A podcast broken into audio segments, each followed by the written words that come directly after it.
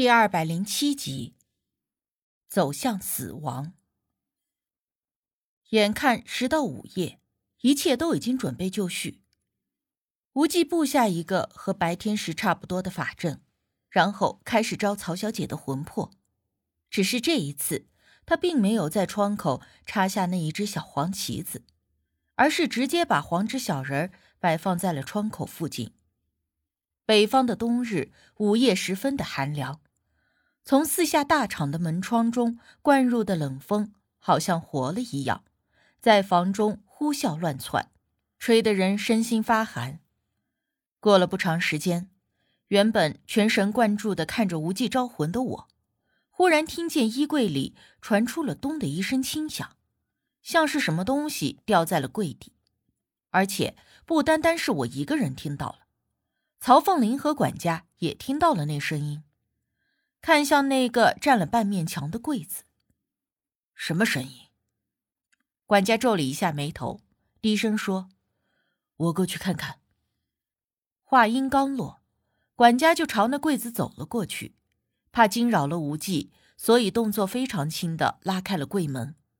我看到里面大多都是曹小姐的衣物，还有一些整理箱整齐的摆放着。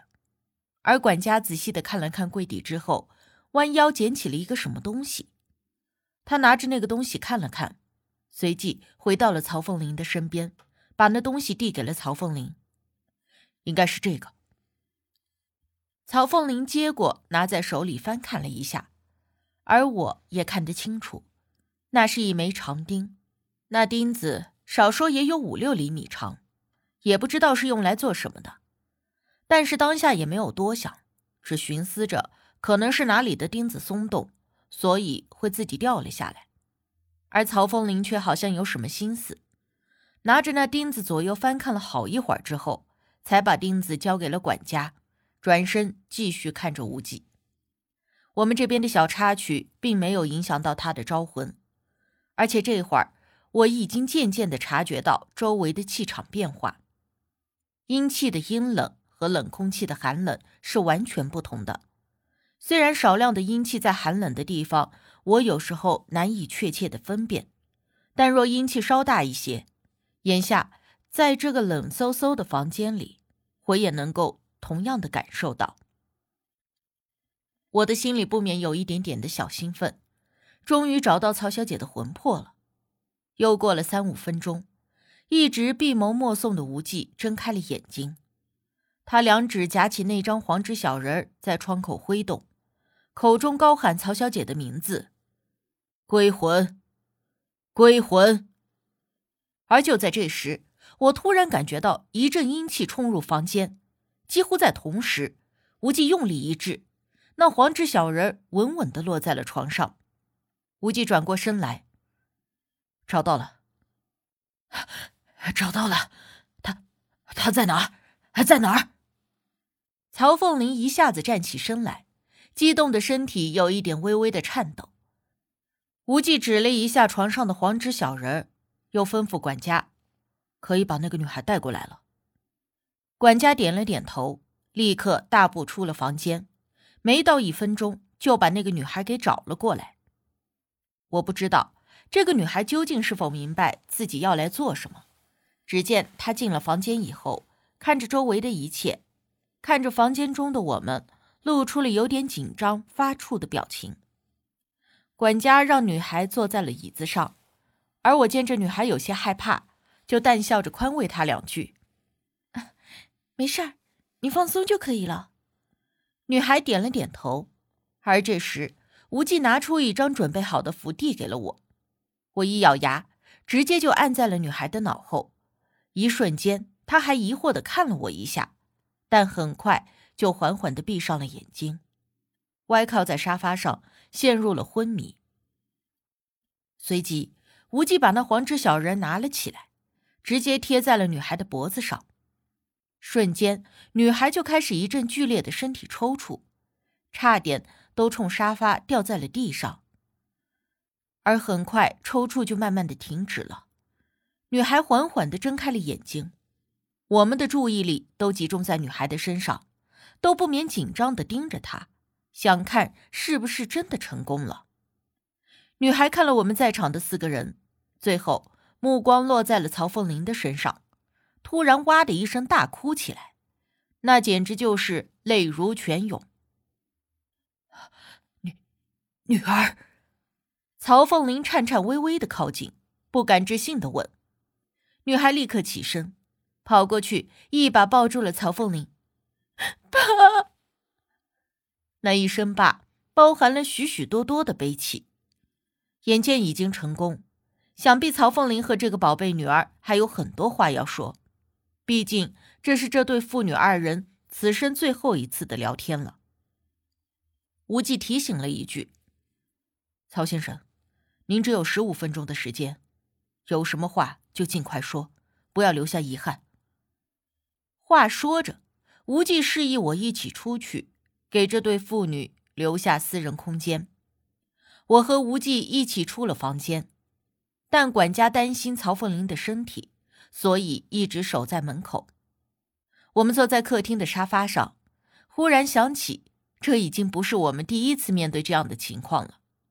但是，不论遇到多少次这样的情景，恐怕我都难免心里跟着有些难受。此生最后的告别。无忌的脸色有一点白。既然已经找到了。答应的事情我们也都做到了，你也该好好休息一下了。无忌靠在沙发上，点了点头。确实有点困了。说话的时候，他就缓缓的闭上了眼睛，好像真的是睡着了似的。他这一天内连着两次招魂，而且都是高难度大海捞针似的，即便是铁打的身体，也同样会受不了。而且这种事情。最累的并不是肉身，而是精神，也就是老百姓嘴里说的精神头。人用光了精神头，那就彻底的蔫儿了。无忌虽然还不至于这两次招魂就耗光了精神头，但估计也是折腾的够呛。我寻思着，等曹凤林这件事儿了了，一定就把他按在床上，让他好好休息一下。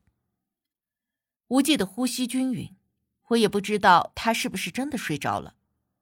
且他向来睡眠浅，所以我也不敢出声打扰，只是时不时的看一下曹凤玲所在的房间。但因为这房子隔音太好，一直也没有听到什么动静。看了一下时间，已经过了十二分钟了。按照我和无忌之前的推断，曹小姐附身后顶多能够坚持十五分钟，也就是说，曹小姐就快离开了。时间一分一秒的过去。而将近十五分钟的时候，无忌睁开了眼睛，就好像他心里一直在计算着时间似的。他看了一眼曹凤玲所在的房间，站起身，该送走了。话说着，我跟着他一起回到了那个卧室。而我们刚走到门口，突然听到那里传出了曹凤玲悲泣的哭声，还有管家带着哭腔的劝阻。无忌并未避讳。直接步入房间，曹凤玲一看到他，就激动的说：“无忌小师傅，你把我女儿找回来，只要能让她活过来，我愿意把一切都给你。你要什么，我都给你。”无忌眼含怜悯的看着曹凤玲，摇了摇头：“对不起，我做不到。不知道为什么。”当我听到无忌说他做不到这件事的时候，心里却有种他能够做到的感觉，莫名的认为他真的可以使曹小姐复活，就好像当初他复活了我一样。无忌轻轻按了按曹凤玲的手臂，走到了那个已经昏迷了的女孩身边，从她的后脖子上揭下了那个黄纸小人，走到窗边。无忌双手合十。口中轻轻吟诵着超度的经文，我听着他那低沉如水般的声音，听着那能够送曹小姐往生的经文，看着曹凤玲哭成泪人的模样，还有管家不知如何是好的悲伤，这一切都不是我们想要的，但却又是所有人不得不接受的。人从出生的那一刻起，就在一步步的走向死亡，我们畏惧。抗拒、挣扎着远离死亡，但最终，不论是自己还是身边的亲友、挚爱，却都终将投入死亡的怀抱。当这一切来临时，不论你是达官显贵，还是贩夫走卒，却都再也无法逃离，只能或自愿，或被迫的去面对。死亡是这世上最公平的一件事。